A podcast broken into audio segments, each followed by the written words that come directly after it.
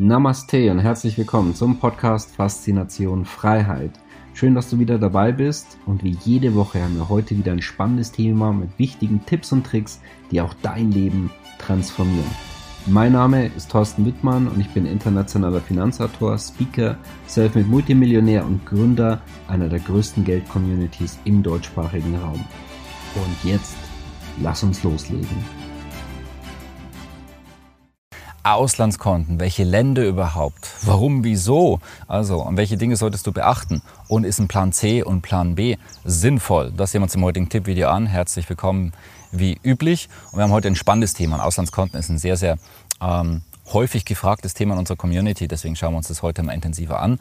Und ja, an dieser Stelle möchte ich aber vorweg auch sagen, wir sprechen über legale Auslandskonten natürlich, wobei grundsätzlich alle Auslandskonten legal sind, außer du machst illegale Sachen dort, wie beispielsweise beim Thema Steuern und Co. Das solltest du natürlich nicht machen. Du solltest in deinem Heimatland die legalen Möglichkeiten nutzen oder wenn du eben sagst, es gibt vielleicht international bessere Möglichkeiten und gibt es ja reihenweise auch beispielsweise Länder, die Auslandseinkünfte nicht besteuern etc., dann dich darum kümmern und beschäftigen. Das ist nicht unser heutiges Thema, aber dazu sei erwähnt, genau solche Themen und intensiver das Thema Auslandskonten werden wir in ein paar Tagen in einem Live-Call besprechen, wo es eben genau darum geht, Freileben in 2023. Also, genau. Ansonsten, wir sprechen heute aber über ein anderes Thema und zwar Auslandskonten. Und dazu erstmal Danke an Eiko, denn er hat folgende Fragen an uns gestellt in einem YouTube-Video. Wir lesen die Kommentare ja. Welches Land ist noch sicher bei dieser Situation? Bitte am Ansprechen. Warum verschiedene Konten? In der EU? Fragezeichen. Äh, warum nicht Krypto oder Sachwerte? Was ist Ihre beste Strategie? Besten Dank. Und zwar Frage Nummer eins. Welches Land ist noch sicher in dieser Situation? Ich werde dir meine persönlichen zwei ähm, Kontenfavoriten gleich durchgeben, möchte aber an der Stelle sagen, Rahmenbedingungen können sich verändern. Wir haben das gesehen beispielsweise in Libanon, in Beirut, war damals das Paris des Nahen Ostens. Ja, dann kam der Krieg und mit dem Land ging es eigentlich nur noch bergab. Und wenn wir uns das heute anschauen, ist es wahrscheinlich nicht die erste Wahl, ähm, dort ein sicheres Auslandskonto zu eröffnen und dort einen tollen Plan B zu haben. Das heißt, Rahmenbedingungen können sich verändern. Ist nicht in jedem Land und die ganze Zeit der Fall, aber es kann sein und deswegen auch eine gewisse Streuung. Meine persönlichen zwei Favoriten im aktuellen Umfeld sind zum einen Liechtenstein Nochmal etwas unabhängiger als die Schweiz. Schweiz ebenfalls interessant. Die Frage wird natürlich ansonsten auf jeden Fall kommen. Wenn du mich ja persönlich fragst, auch wegen der Gesamtsituation, ist Liechtenstein nochmal etwas vorteilhafter. Nicht wundern, ich bin hier gerade im entspannten Paraguay. Man sieht hier auch ein neugieriges, neugieriger Nandu, der auch gerade schaut, was wir hier genau machen und besprechen, wahrscheinlich dann auch, sich auch für dieses Thema interessiert. Ja, und dann haben wir Singapur, ebenfalls sehr spannendes Land. Singapur ist heute so ganz grob, würde ich bezeichnen, was die Schweiz früher für die Welt war. Ja, generell Optimalerweise hast du ein oder zwei Hauptkonten, wo also die Investments und Co. zusammenlaufen und am besten auch noch ein paar Ergänzungskonten, mit denen du dann auch ähm, einfach weitere Liquidität hast wo du einfach auch ähm, weiter streuen kannst und eben nicht nur ein oder zwei Bankmöglichkeiten hast, sondern auch darüber hinaus noch. Ne?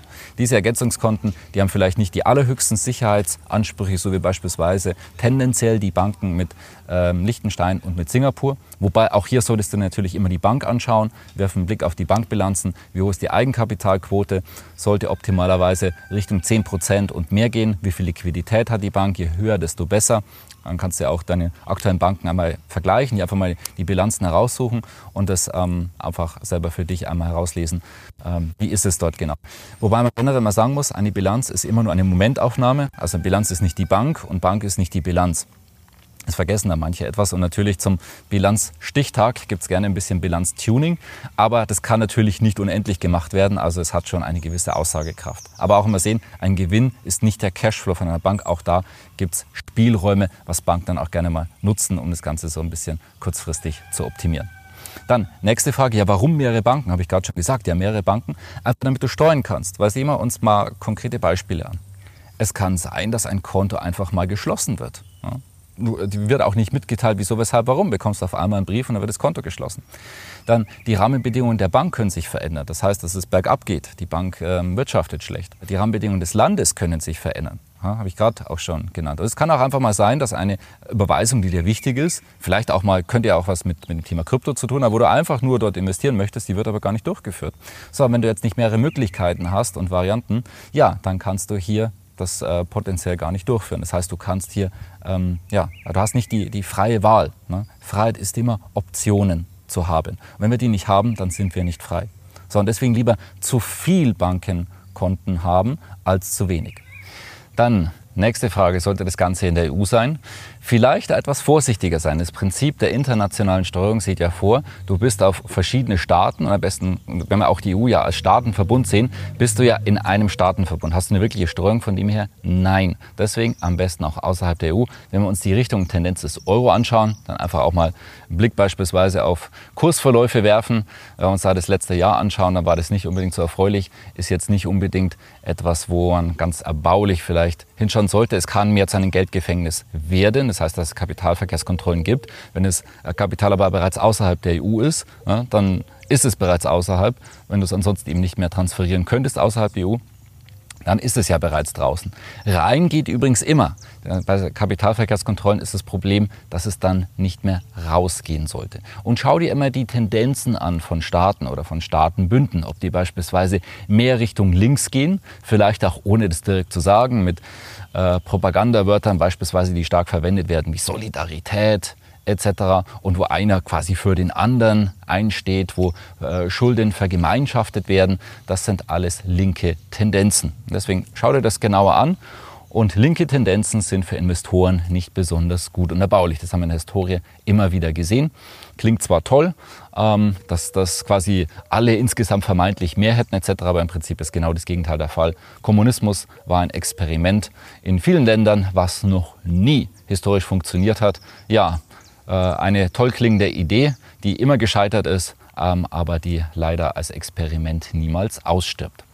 Dann, nächster Punkt. Warum nicht Krypto oder Sachwerte? Ja, diese sind sogar sehr, sehr sinnvoll. Das heißt auch nicht nur Geld liegen lassen bei einer Auslandsbank jetzt in, in diesem Beispiel, sondern auch das sinnvoll investieren vielleicht einfach als Liquidität, ein internationales Portfolio von Fremdwährungen, das heißt beispielsweise auch in Edelmetalle, was man dort umsetzen kann, ein Depot mit ähm, verschiedenen Sachwerten, Aktien etc. Ähm, das sind natürlich alles Möglichkeiten, was man dort umsetzen kann. Das heißt nicht nur einfach dort äh, das Geld liegen lassen. Wenn du die äh, Banken sorgfältig auswählst, beispielsweise auch äh, Liechtenstein-Banken sehr, sehr gut kapitalisiert, dann hast du mehr Sicherheit als in vielen Banken, beispielsweise in der EU-Zone. Da sollte man natürlich auch immer die Bank dazu anschauen, das ist ganz klar.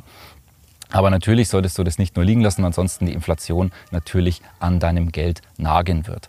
So, Banken aber trotzdem, auch die Frage ist ja nicht äh, Bank, äh, Sachwerte und äh, Krypto und so weiter, das sind, das sind gute Ideen und das macht sehr, sehr viel Sinn.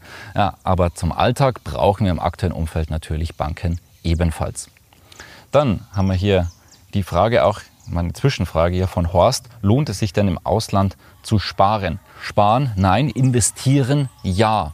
Und Kapitalverkehrskontrollen, das heißt eine geografische Streuung, auch ein mehr Enteignungsschutz zu haben, sollte es eine Vermögensabgabe geben, was ja auch politisch immer mehr diskutiert wird, auch äh, gerade im deutschsprachigen Raum, also Deutschland und Österreich macht es Sinn, sich mit solchen Thematiken zu beschäftigen und einfach eine internationale Streuung zu haben und eben nicht auf ein Land oder gar nur eine Bank angewiesen zu sein.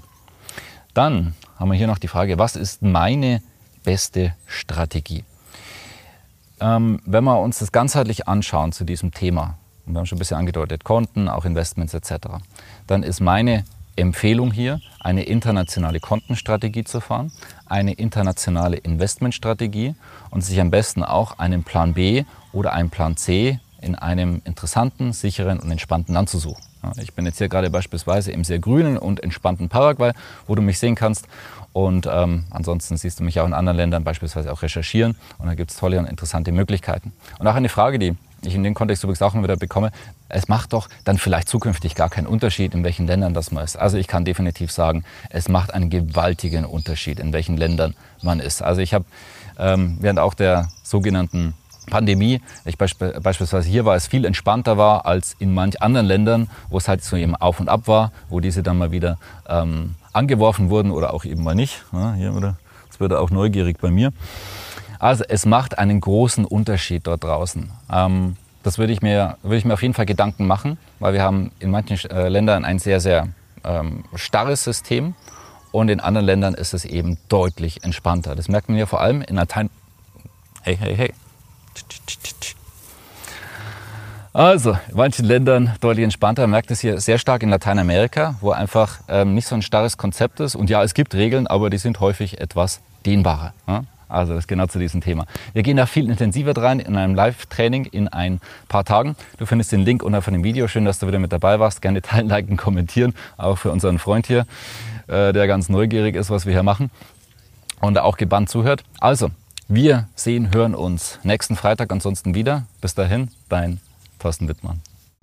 Schön, dass du wieder dabei warst. Wenn dir der Podcast gefällt, erzähle gerne dein Umfeld davon, sodass auch dieses von den Inhalten profitieren kann. Und falls du es nicht schon gemacht hast, abonniere den Kanal, damit du künftig keine Folge verpasst und vor allen anderen informiert bist. Gerne kannst du uns auch einen Kommentar und eine positive Bewertung bei Apple Podcast dalassen. Bis zum nächsten Mal, dein Thorsten Wittmann.